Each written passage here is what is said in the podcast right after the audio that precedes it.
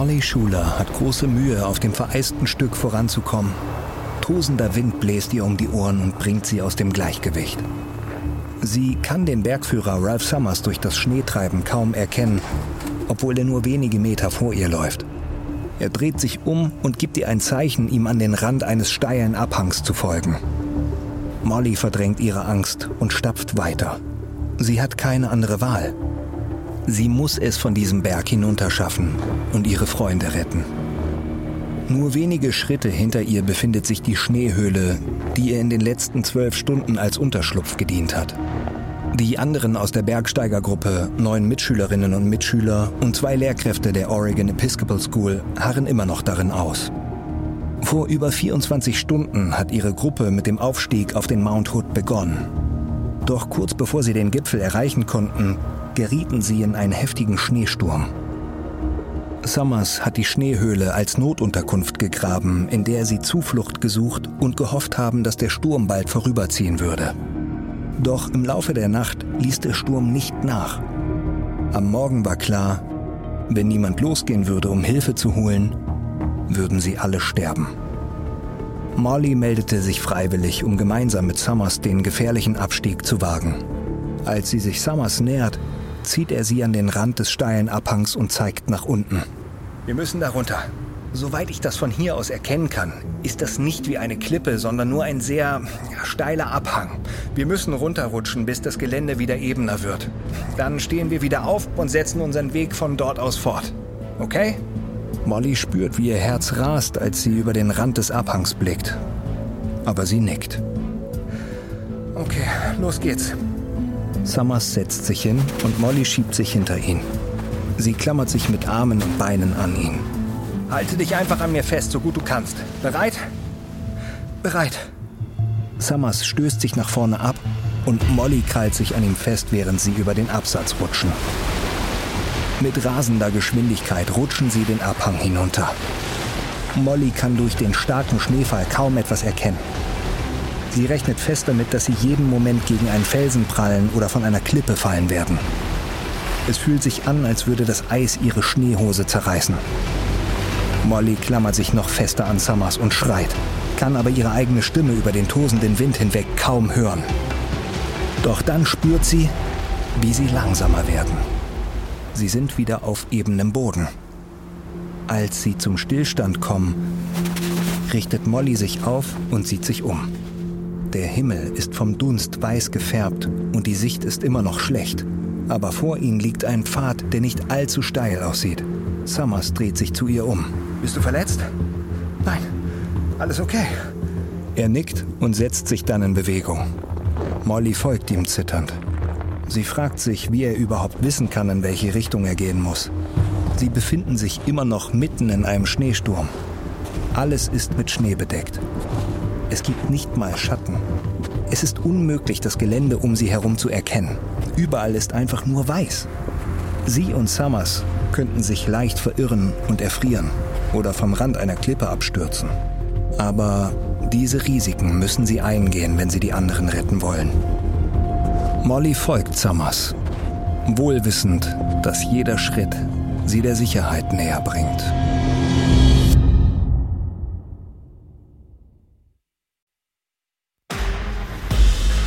Ich bin Matthias Weidenhöfer und das ist Überlebt von Wondery.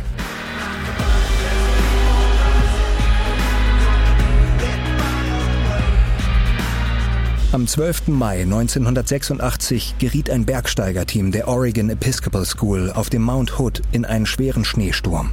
Sie suchten Schutz in einer selbstgebauten Schneehöhle. Dort gefangen wussten sie, dass sie in der extremen Kälte nicht lange überleben konnten. In der Zwischenzeit begannen Teams aus hochqualifizierten Rettungskräften mit der Suche nach der vermissten Schulgruppe. Während sich die Retter ihren Weg auf den Mount Hood bahnten, versuchten Ralph Summers und Molly Schuler verzweifelt einen Weg nach unten zu finden. Dabei tobte der Sturm immer weiter und bedrohte das Leben aller auf dem Berg. Dies ist Folge 3, die Rettungsmission.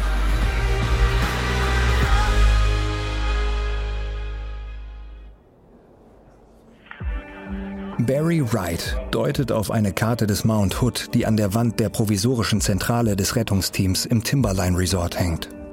Rettungskräfte drängen sich um ihn. Alle tragen dicke Parkers und Kletterhelme. Wright fährt mit dem Finger eine Linie auf der Karte entlang, die mit rotem Stift gezogen worden ist. Also, das ist die Route, auf der ihr anfangt. Wenn ihr oben bei den Parma-Sesselliften ankommt, teilt ihr euch auf. Team 1 macht sich auf den Weg zum Gipfel. Wright ist eines der erfahrensten Mitglieder der Bergrettung Portlands, einer freiwilligen Organisation, die die Suche nach den vermissten BergsteigerInnen leitet. Er ist 38 Jahre alt und hat den Mount Hood bereits 24 Mal bestiegen. Weil er den Berg so gut kennt, wird er hier in der Zentrale bleiben, um die Rettungsaktion zu koordinieren. Wright ist die ganze Nacht aufgeblieben, um den Einsatz vorzubereiten. Sein Körper vibriert vor Adrenalin. Er weiß, dass sie die Gruppe angesichts dieser Wetterbedingungen so schnell wie möglich finden müssen. Wenn man in der Nähe des Gipfels eingeschlossen ist, kann man innerhalb weniger Stunden erfrieren. Er sieht den Leiter von Team 1 an, ein Sanitäter und Militärveteran namens Rick Harder. Wright kennt Harder nicht gut, aber er hat einen guten Ruf und Wright gefällt sein entschlossener Gesichtsausdruck. Rick, ist dein Team bereit? Bereit und wartet. Dann geht zum Parkplatz hinter der Hütte. Dort wartet eine Pistenraupe auf euch. Harder nickt und führt sein Team hinaus. Ein zweites vierköpfiges Rettungsteam folgt ihnen. Sobald sie weg sind, wendet sich Wright an seinen Kollegen Dave McClure, den Koordinator der Bergrettung von Portland. Was glaubst du? Wie schnell können die nächsten Teams bereit sein? Ah, sie sind schon bereit, aber wir haben nur die eine Pistenraupe. Wir können immer nur zwei Teams auf einmal hochschicken. Wright beißt frustriert die Zähne zusammen. Eine Pistenraupe ist ein Fahrzeug von der Größe eines Lastwagens mit Ketten anstelle von Reifen wie bei einem Panzer. Sie eignet sich hervorragend für den Transport von Personen und Ausrüstung über Schnee und Eis, ist aber sehr langsam. Er weiß, dass die Pistenraupe mindestens eine Stunde brauchen wird, um die ersten Teams abzusetzen und wieder zurückzukommen. Wright hat bereits zahlreiche Bergrettungen geleitet, aber diese hier geht ihm besonders nah. Er ist selbst Vater von zwei kleinen Töchtern und kann sich vorstellen, welche Qualen die Eltern dieser vermissten Kinder durchstehen. Er ist es ihnen schuldig, alles in seiner Macht Stehende zu tun, diese Rettungsaktion reibungslos, schnell und vor allem erfolgreich verlaufen zu lassen. Während McClure mit der Einweisung der Rettungsteams 3 und 4 beginnt, wendet sich Wright wieder der Karte des Mount Hood zu. Er will ihre Suchrouten doppelt und dreifach überprüfen, um absolut sicher zu sein, dass er die Chancen maximiert, die vermissten Bergsteigerinnen und Bergsteiger, die vermissten Kinder zu finden.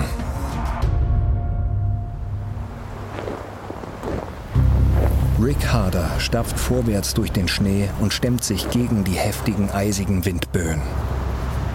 Die Pistenraupe hat Harder und sein Team auf einer Höhe von 2500 Metern abgesetzt. Jetzt gehen sie zu Fuß weiter und folgen dem Weg, von dem sie glauben, dass die Vermissten ihn bei ihrem Aufstieg genommen haben. Aber sie kommen nur langsam voran. Sie schleppen schweres medizinisches Material und Schlafsäcke mit, für den Fall, dass sie die vermisste Gruppe finden. Und der Wind weht so stark, dass er Harder und seine Männer immer wieder von den Füßen reißt. Die dem Wind zugewandte Seite ihrer roten Parkers und Helme ist bereits mit dickem, weißem Frost überzogen. Rick? Harder blickt zurück und sieht Ed Hall, der ihm ein Zeichen gibt, anzuhalten. Hall ist Harders langjähriger Freund und Begleiter beim Bergsteigen. Er wohnt am Südwesthang des Mount Hood und kennt den Berg so gut wie kein anderer. Rick, ich glaube, wir können nicht weiter nach oben gehen. Sowas habe ich noch nie erlebt. Der Wind weht mit 100 Stundenkilometern. Mein Funkgerät friert ein, Mann. Steck's einfach unter deine Jacke. Wir müssen es zu den Kindern schaffen.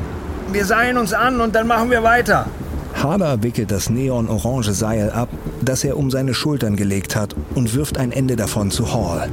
Einer nach dem anderen befestigen die Männer das Seil an ihren Gürteln, sodass sie alle jeweils an der Taille miteinander verbunden sind. Das ist eine Sicherheitsmaßnahme, um zu verhindern, dass einer von ihnen plötzlich unkontrolliert abrutscht oder in eine verdeckte Gletscherspalte fällt. Die vier Männer setzen ihren Aufstieg fort. Doch der Wind bläst unerbittlich weiter.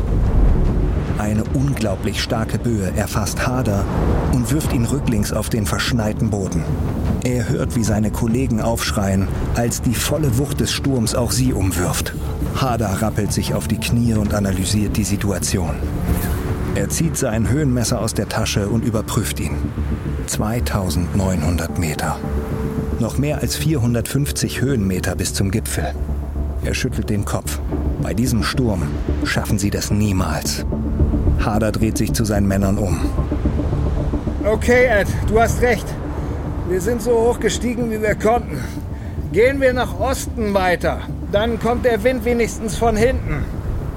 Hader zieht sein Funkgerät aus der Jacke. Hier spricht Hader. Bitte melden. Bringt das nächste Team nicht hier hoch. Bei dieser Wetterlage ist das viel zu gefährlich.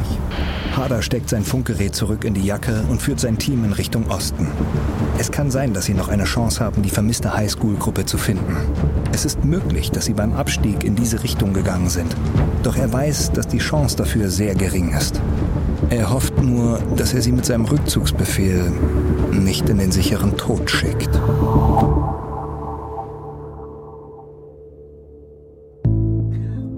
Giles Thompson schlingt seine zitternden Arme um seine Knie und schaukelt vor und zurück. Er sitzt in der Schneehöhle in der Nähe der Öffnung des engen Tunnels, der nach draußen führt, wo der Schneesturm weiter wütet. Giles betrachtet die Gesichter der anderen Gruppenmitglieder. Fast alle von ihnen zittern heftig vor Kälte. Er versucht sich den Anführer der Gruppe genauer anzusehen. Pater Tom Gorman. Seit Molly Schuler und Ralph Summers vor etwa einer Stunde die Höhle verlassen haben, um Hilfe zu holen, hat er kaum ein Wort gesprochen. Dann blickt Giles zurück zum Eingang der Höhle. Im Tunnel liegt schon wieder Schnee und er weiß, dass er beseitigt werden muss. Andernfalls gefriert der Schnee zu undurchdringbarem Eis und sie werden in diesem engen und eisigen Raum lebendig begraben. Giles greift sich einen Eispickel. Einer der anderen Schüler hat die einzige Schneeschaufel an den Wind verloren, also ist dies das einzige Werkzeug, mit dem er den Eingang freihalten kann. Er will gerade anfangen zu hacken, als er hinter sich eine Bewegung hört.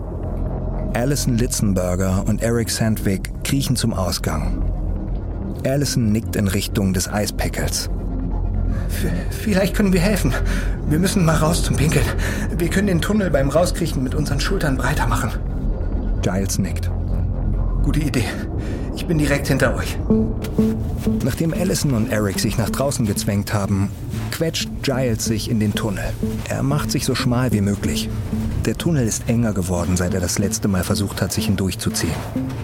Er rollt sich auf den Rücken und mit den Armen eng an seinem Körper schabt er mit der Klinge des Eispickels an der Decke und den Wänden des Tunnels.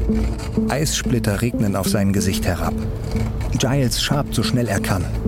Er kann spüren, wie der Wind draußen ihm den Frost auf den Kopf bläst, während er immer schneller schabt. Er hält einen Moment inne, um seinen Fortschritt zu betrachten. Wird der Tunnel breiter? Er kann es nicht beurteilen. Hey Giles, wir kommen wieder rein.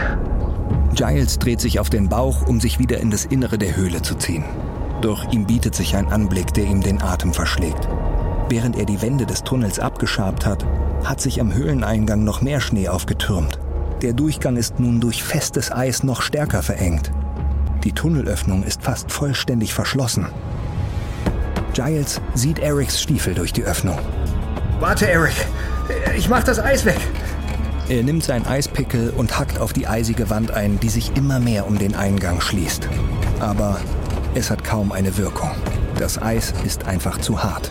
Hey, Eric, macht euch bereit. Ich versuche euch hineinzuziehen, okay? Ja, aber mach hin. Hier draußen ist es kalt. Giles kniet in der Höhle und langt mit beiden Händen in den Tunnel, um Erics Stiefel zu packen. Er zieht so fest er kann. Langsam aber sicher spürt er, dass etwas nachgibt. Plötzlich knallt Giles rücklings auf den kalten, harten Boden der Höhle. Er schaut den Tunnel hinunter und will wieder nach Erics Stiefel greifen. Da wird ihm klar, er hält den Stiefel immer noch in den Händen. Giles, schieb meinen Stiefel nach draußen. Drück ihn raus, ich brauche ihn! Giles, hilf uns! Giles liegt in der Höhle und ringt nach Luft. Völlig erschöpft schließt er die Augen. Eric und Allison können nicht mehr rein. Giles und die anderen stecken hier drin fest. Und niemand kann irgendetwas dagegen tun.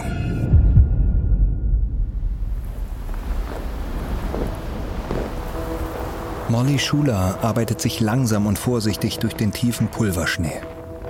Sie versucht in die Fußstapfen von Ralph Summers zu treten, aber ihre Skibrille beschlägt immer wieder und sie kann kaum etwas erkennen.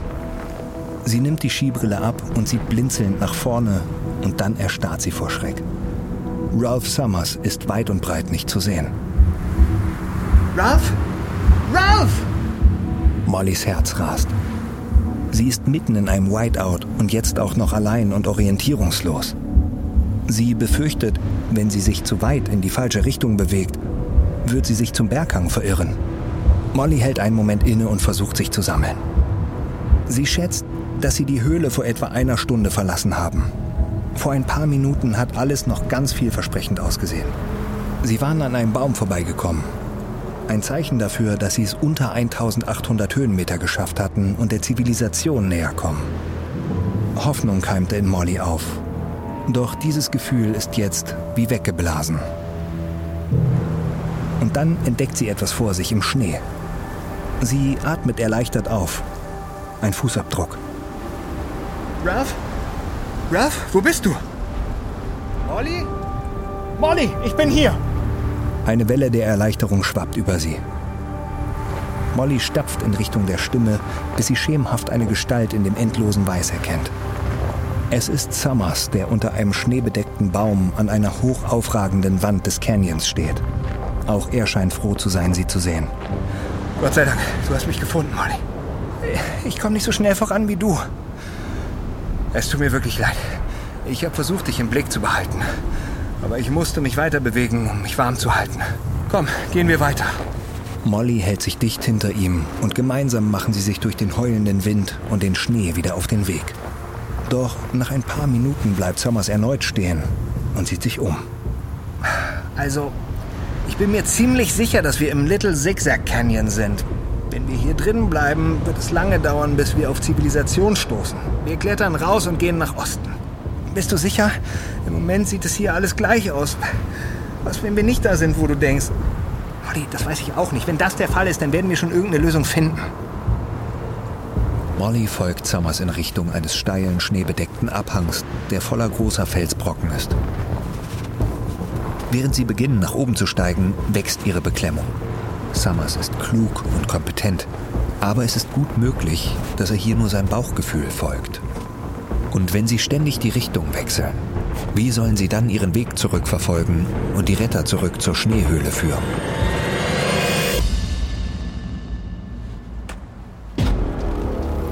Rick Harder stößt stöhnend seine Schaufel in einen Schneehaufen. Trotz ihrer Bemühungen, dem unerbittlichen Wind zu entkommen, ist die Kälte für Harder und sein Rettungsteam unerträglich geworden. Sie müssen dringend zusätzliche Kleidungsschichten anziehen. Aber sie können sich nicht im Freien umziehen, wo starke Windböen ihnen die Kleidung aus den Händen reißen könnten. Also haben die vier die letzten 45 Minuten damit verbracht, ein Loch zu graben. Eine kleine Höhle im Schnee, die groß genug ist, um sie als Umkleidekabine für eine Person zu nutzen. Harder hält kurz inne, um durchzuatmen. Dabei lehnt er sich näher zu seinem Freund Ed Hall, der sichtlich zittert. Ich sag's dir, Ed. Hier geht es verdammt nochmal ums Überleben. Das weiß ich. Grab weiter. Harder sieht auf seine Uhr. Sie sind erst seit zweieinhalb Stunden hier draußen und haben schon Probleme. Der Sturm ist schlimmer als alles, was er je erlebt hat. Sie müssen sich schnell umziehen und ihren Weg nach Osten so schnell wie möglich fortsetzen. Er hofft, dass die Bedingungen in dieser Richtung etwas erträglicher sein werden. Denn wenn der Sturm sich weiter verstärkt, könnten sie hier oben festhängen. Harder schaudert bei dem Gedanken, dass sein Rettungsteam dann ebenfalls gerettet werden müsste.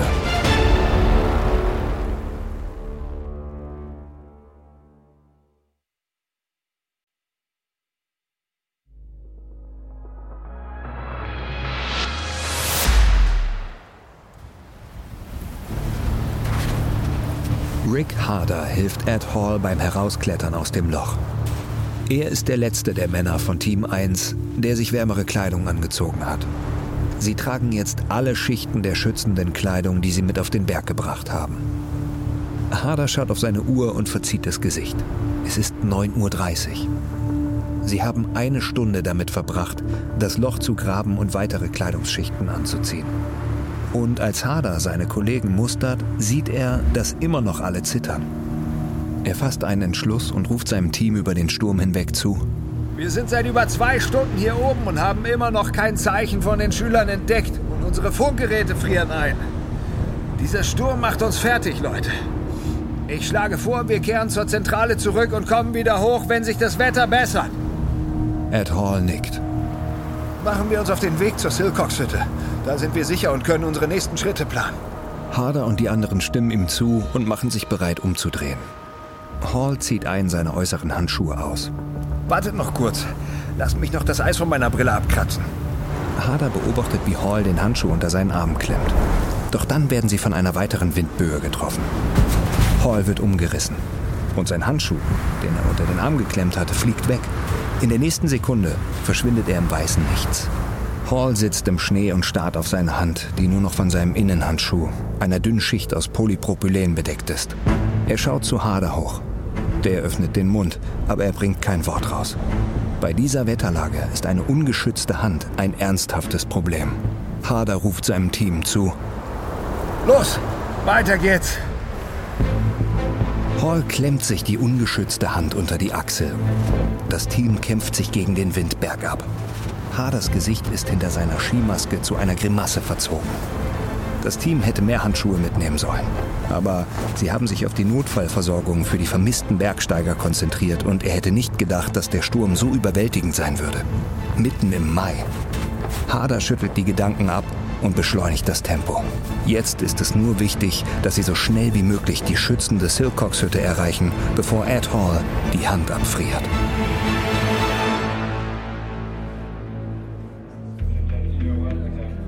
Barry Wright greift zu seinem Funkgerät. Harder, kannst du mich hören? Harder, verdammt! Wright legt das Funkgerät wieder weg und blickt aus dem Fenster auf den heftigen Sturm, der nicht nachzulassen scheint.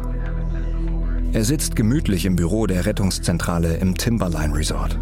Aber seine Männer sind da draußen, mittendrin. Er nimmt seine Brille ab und reibt sich den Nasenrücken. Der Plan, die vermisste Schulgruppe zu finden, scheint gründlich schief zu gehen. Es befinden sich mittlerweile vier Rettungsteams auf dem Berg. Alle haben Probleme mit ihren Funkgeräten. Und selbst wenn sie funktionieren, wird alles vom stürmenden Wind übertönt. Wright ist mit der Koordinierung dieser Rettungsaktion beauftragt worden. Wie soll er die Aufgabe ausführen, wenn er nicht mit seinen Teams kommunizieren kann? Wright sieht zu seinem Rettungskoordinator Dave McClure, der an einem Schreibtisch sitzt und gerade das Telefon auflegt. McClure lächelt, als er sich Wright zuwendet. Okay, Barry, es ist offiziell. Es sind sechs weitere Rettungshelfer auf dem Weg zu uns. Das ist großartig. Wir brauchen jede Hilfe, die wir bekommen können. Hast du eine Ahnung, wo Harder und seine Jungs gerade sind? Schwer zu sagen. Wir haben wieder den Kontakt verloren. Die werden da oben wie Stoffpuppen rumgeweht, Dave. Unsere Teams können aktuell schätzungsweise nicht mehr als anderthalb Meter weit sehen. Sie können kaum sehen, was direkt vor ihnen liegt. Zentrale. Zentrale. Hier ist Steve Glenn. Hört ihr mich? Bright nimmt sein Funkgerät wieder in die Hand. Steve Glenn ist der Leiter von Team 2. Bright hat schon gespannt auf Neuigkeiten gewartet. Ich höre dich, Steve. Wo seid ihr? Wir sind wieder in der Pistenraupe oben auf Palmer Snowfield. Der Fahrer ist zurückgekommen, um uns zu holen, aber... Äh, Barry, unsere Windschutzscheibe ist vom Sturm weggerissen worden. Bright reibt sich die Augen und umgreift das Funkgerät etwas fester. Habe ich das richtig verstanden? Die Windschutzscheibe ist weg? Äh, korrekt. Und ich fürchte, unser Fahrer ist für diese Bedingungen nicht passend gekleidet. Also gibt es hier ein kleines Problem. Sag einfach allen, sie sollen sich hinten reinkauern, Steve, und wartet auf weitere Anweisungen. Bright wendet sich an McClure.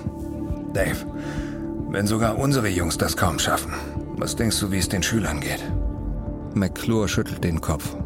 Wright weiß, dass sie ihre Rettungsaktion hochfahren müssen, wenn sie das Leben der Vermissten noch irgendwie retten wollen. Aber wie sollen sie das schaffen, wenn ihnen der Sturm immer wieder einen Strich durch die Rechnung macht?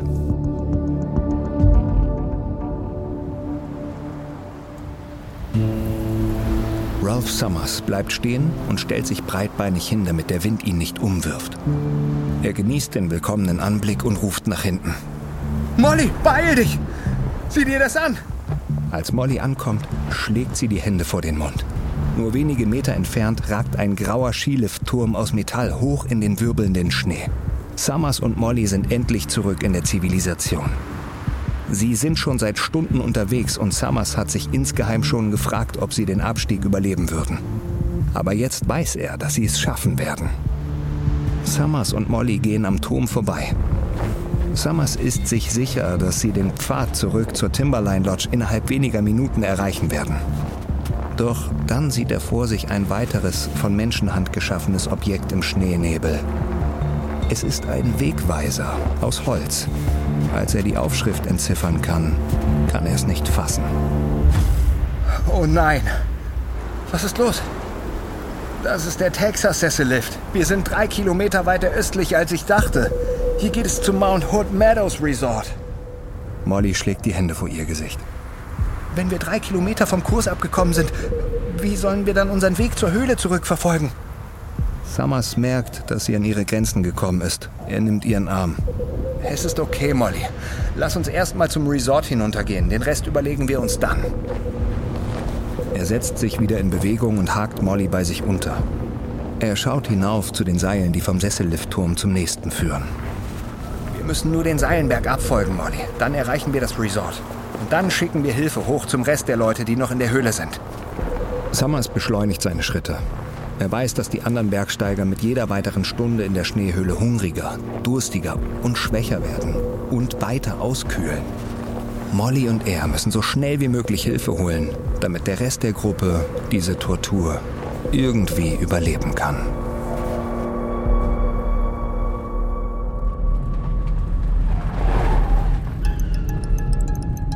Frank McGuinness umklammert das Lenkrad fester, als sein Auto auf der vereisten Straße ins Schleudern gerät. Er wendet sich an seinen Freund John Bridges, der auf dem Beifahrersitz sitzt. Sorry, John. Ich habe keine Schneeketten dabei. Ich wollte einfach schnell zum Berg fahren. Das verstehe ich, Frank. Konzentrieren wir uns einfach darauf, dass wir heil ankommen. Frank nickt und konzentriert sich auf die vor ihm liegende Straße. Er ist auf dem Weg zur Timberline Lodge, der Einsatzzentrale für die Rettungsaktion. Franks Sohn, Pat, ist unter den vermissten Schülern und Schülerinnen. Frank schaut auf die Uhr auf seinem Armaturenbrett. Es ist 9 Uhr. Von Pat fehlt seit elf Stunden jede Spur.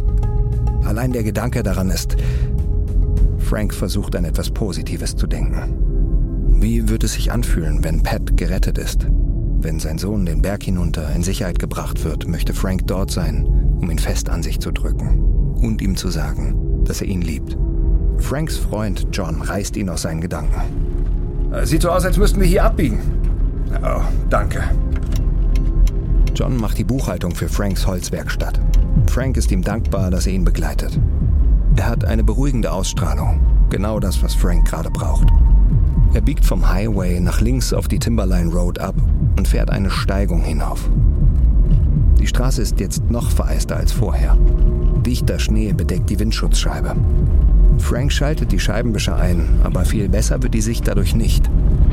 Wenn er sich vorstellt, wie sein Sohn unter diesen heftigen Wetterbedingungen um sein Überleben kämpft, steigt Verzweiflung in ihm auf. Er fährt an einem grünen Schild vorbei. Die Timberline Lodge ist weniger als 10 Kilometer entfernt. Frank wird in wenigen Minuten beim Berg sein. Trotzdem wünscht er sich, er könnte noch schneller sein.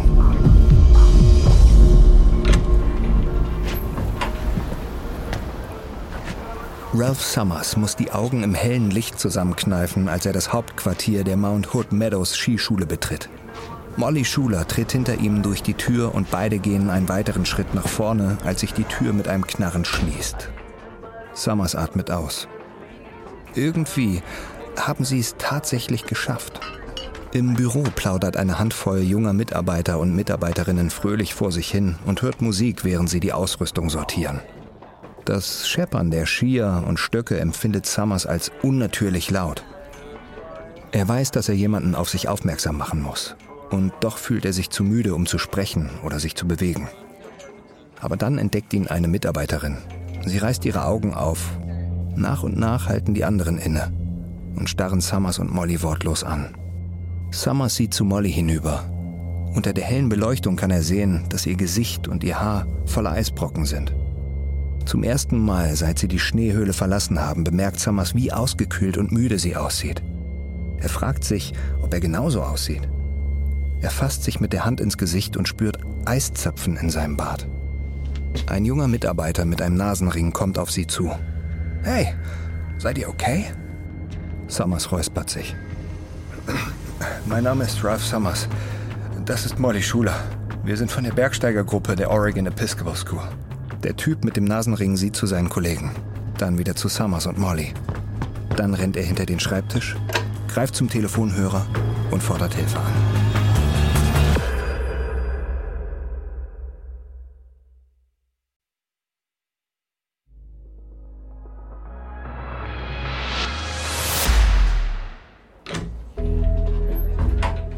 Stellvertreter des Sheriffs, Deputy Ed Krabs, atmet tief durch, als er die Menschenmenge sieht, die auf ihn wartet. Mehr als ein Dutzend Reporter und Reporterinnen stehen in einem überdachten Bereich direkt vor der Day Lodge des Timberline Resorts. Das Büro des Sheriffs hat Krabs damit beauftragt, die Medien und die Familien der vermissten Bergsteigergruppe zu informieren. Und ausnahmsweise kann er ihnen auch mal gute Nachrichten überbringen. Als er sich den Reportern nähert, halten ihm viele von ihnen sofort ihre Mikrofone unter das Kinn. Er beobachtet, wie Kameras in Position gebracht werden, um jedes seiner Worte aufzunehmen. Krabs schluckt schwer, als er sich vor die Menschenmenge stellt. Guten Morgen. Äh, lassen Sie mich zunächst sagen, dass wir zu diesem Zeitpunkt den Standort der Schüler und Schülerinnen und den zwei Erwachsenen kennen. Allen geht es gut. Sie frieren, Sie sind in einer Schneehöhle, aber ich kann Ihnen versichern, dass alle bei guter Gesundheit sind. Woher haben Sie diese Information? Wir wissen dies, weil zwei Bergsteiger, ein Erwachsener und eine Schülerin zum Mount Hood Meadows Skigebiet absteigen konnten, etwa drei Kilometer von hier. Ich habe erst vor wenigen Minuten persönlich mit dem Erwachsenen gesprochen. Sie sagten, dass Sie den Standort der vermissten Gruppe haben?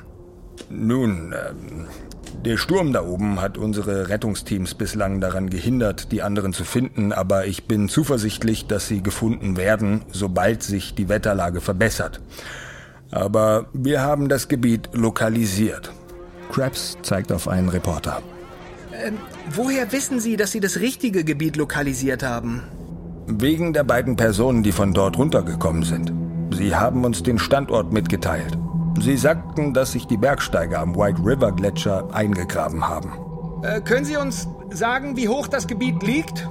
Krabs hält einen Moment inne und blickt nach oben, während er im Geiste nochmal das Gespräch mit Summers durchgeht. Ich schätze etwa 2700 Meter. Aber ich kann es Ihnen nicht mit Sicherheit sagen. Dazu müsste ich zurückgehen und einen Blick auf die Karte werfen, um Ihnen den genauen Standort zu nennen. Krabs mustert die Gesichter der Reporter und der anderen Anwesenden. Alle sehen verwirrt aus. Okay, das war's für den Moment. Ich melde mich wieder, sobald ich mehr Informationen habe. Vielen Dank. Warten Sie, Deputy Krabs! Krabs wendet sich ab, während die Reporter und Reporterinnen ihm weitere Fragen hinterher schreien.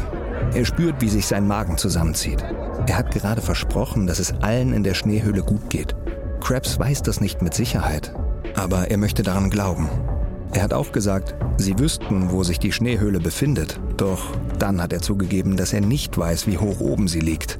Er bedauert bereits, das Wort lokalisiert verwendet zu haben, als er über das Suchgebiet gesprochen hat. Er weiß, dass einige Reporter und Reporterinnen ihm seine Worte im Mund umdrehen und daraus machen könnten, dass die Bergsteigergruppe gefunden worden ist. Jetzt muss er so schnell wie möglich wieder mit Ralph Summers sprechen.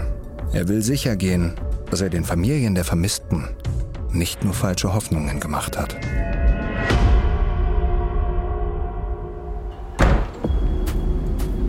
Frank McGuinness stürmt durch die hölzerne Tür der Timberline Lodge ins Freie und geht mit großen Schritten über den Parkplatz. Die letzten zwölf Stunden waren schon frustrierend, aber jetzt könnte er vor Wut explodieren. Ein Polizist hat Reportern gerade gesagt, dass sie den genauen Standort der vermissten Gruppe seines Sohnes kennen. Doch dann ist er zurückgerudert und hat gesagt, dass sie es nicht wissen. Wie kann das sein? Frank kann nicht länger rumsitzen und darauf warten, dass andere Pat retten. Er ist bereit, die Dinge selbst in die Hand zu nehmen. Er will seinen Sohn zurück, und zwar sofort. Er stapft durch das Schneetreiben auf den Berg zu, als er hinter sich schnelle Schritte hört. Er dreht sich um und erkennt seinen Freund John Bridges. Komm schon, Frank, wohin willst du? Ich hab satt zu warten, John. Mein Junge ist seit gestern Abend da oben. Ich gehe da jetzt hoch. Frank geht am überdachten Pool der Lodge vorbei und auf die verschneiten Skipisten zu. Doch dann sieht er nach oben und bleibt stehen. Der Mount Hood liegt direkt vor ihm, aber er kann ihn nicht sehen. Außer wirbelndem Schnee ist nichts erkennbar. Schließlich holt John ihn ein. Ach komm schon, Frank, komm zurück. Das ist nicht sicher, Mann. Es ist mir egal, Pat ist da oben. Frank ballt die Fäuste und tritt geradewegs in den tobenden Sturm hinein. Seine Beine sinken bis zu den Knien in den Schnee ein. Er flucht, aber treibt sich weiter vorwärts. Der Wind weht ihm aus allen Richtungen entgegen. Eissplitter prasseln auf sein Gesicht und fühlen sich wie kleine Glassplitter an. Frank beginnt unkontrolliert zu zittern. Er wird daran erinnert, dass er unter seiner Downjacke nur Straßenkleidung trägt. Er denkt an Pats kleinen Bruder zu Hause, der wartet. Der braucht seinen Vater genau wie Pat, wenn er gerettet wird. Frank bleibt stehen und blinzelt in die wirbelnde weiße Leere hinauf. Pat ist irgendwo da oben. Und Frank realisiert, dass er nichts mehr tun kann, außer für die sichere Rückkehr seines Sohnes zu beten.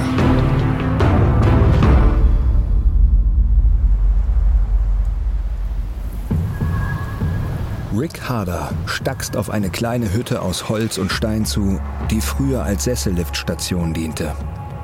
Nach drei endlos erscheinenden Stunden seit ihrer Entscheidung umzudrehen, haben er und sein Team endlich die Silcox-Hütte erreicht.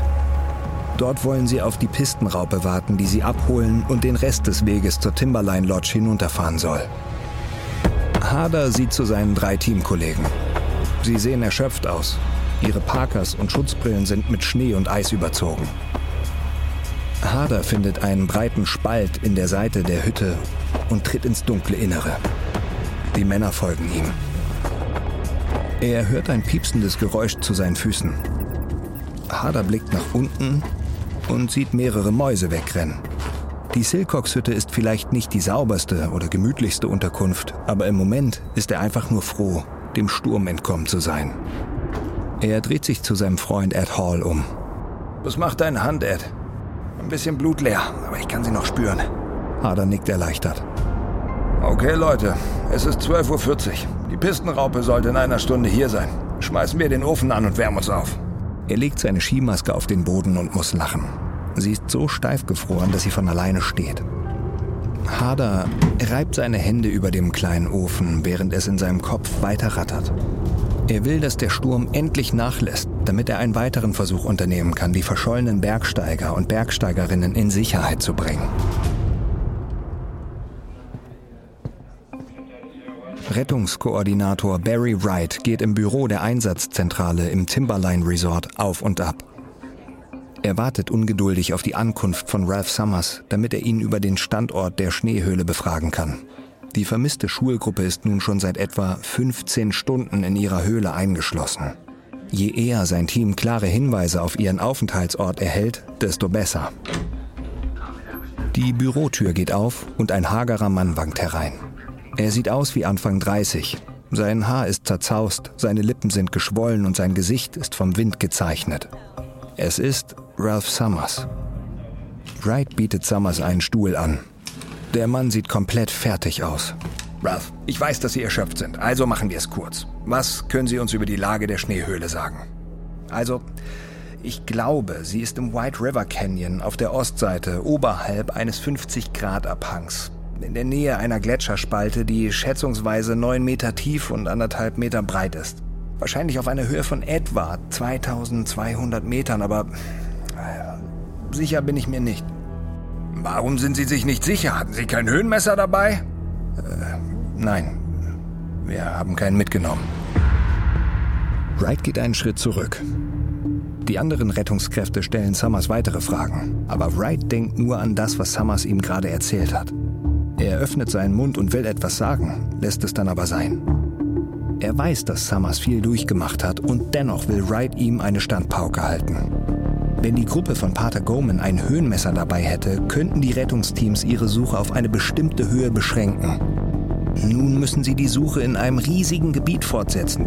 Tausende von Metern den Berg hinauf und hinunter. Wright trifft eine fürchterliche Erkenntnis. Die Chance, dass sie die Rettungsaktion schnell hinter sich bringen können, hat sich gerade erheblich verkleinert.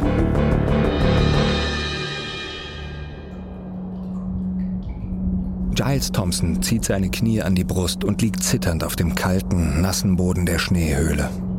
Er hat hart gekämpft, um den Höhleneingang offen zu halten, damit Eric Sandvik und Alison Litzenberger wieder reinkriechen können. Aber jetzt weiß er, dass er den Kampf verloren hat. Seit er das letzte Mal etwas von Eric und Alison gehört hat, sind Stunden vergangen. Der Höhleneingang ist immer schmaler geworden. Giles hebt seinen Kopf, um nachzusehen. Als die Höhle frisch ausgegraben worden war, war der Eingangstunnel so groß, dass ein erwachsener Mann hindurchkriechen konnte. Aber jetzt ist es, als würde man durch ein Teleskop schauen. In der Höhle ist es fast stockdunkel. Giles senkt seinen Kopf, seine Zähne klappern. Sein ganzer Körper schmerzt. Er will einfach nur, dass das aufhört. Er hört, wie die anderen zittern, aber in der Höhle ist es mit jeder Stunde leiser geworden. Er will gar nicht hinsehen. Er ist sich nicht mal mehr sicher, ob alle in der Höhle überhaupt noch am Leben sind. Giles, bist wach. Giles erkennt die Stimme, obwohl sie ganz rau und schwach ist. Sie gehört seinem Mitschüler Brinton Clark. Ja, bin wach. Brinton, wie geht's dir? Mir ist so kalt. Ja, mir auch. Giles, was sollen wir tun? Giles lauscht dem Wind, während er seine Knie fest an seine Brust drückt.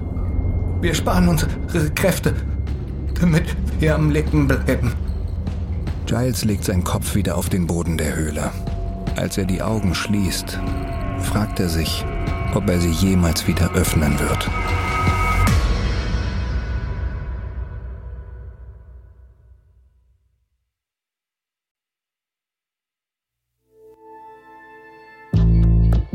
Das war die dritte Folge unserer vierteiligen Serie Gefangen auf Mount Hood. Wenn dir unser Podcast gefällt, gib uns eine 5-Sterne-Bewertung. Hier noch ein kurzer Hinweis zu den Szenen in diesem Podcast. In den meisten Fällen wissen wir zwar nicht genau, was gesagt wurde, aber unsere Geschichte basiert auf echten Tatsachen und gründlichen Recherchen. Wenn du mehr über dieses Ereignis erfahren möchtest, empfehlen wir dir das Buch Code 1244 von Rick Conrad. Überlebt ist eine Produktion von Munk Studios für Wondery. Ich bin Matthias Weidenhöfer. Hannibal Diaz hat diese Geschichte geschrieben. Bearbeitet wurde sie von Sean Raviv. Katja Reister hat die Folge übersetzt und adaptiert. Produzentin von Munk Studios Ilona Toller. Das Sounddesign haben Joe Richardson und Volker Pannes gemacht. Für Wondery Producer Simone Terbrack. Executive Producer Tim Kehl, Jessica Redburn und Marshall Louis.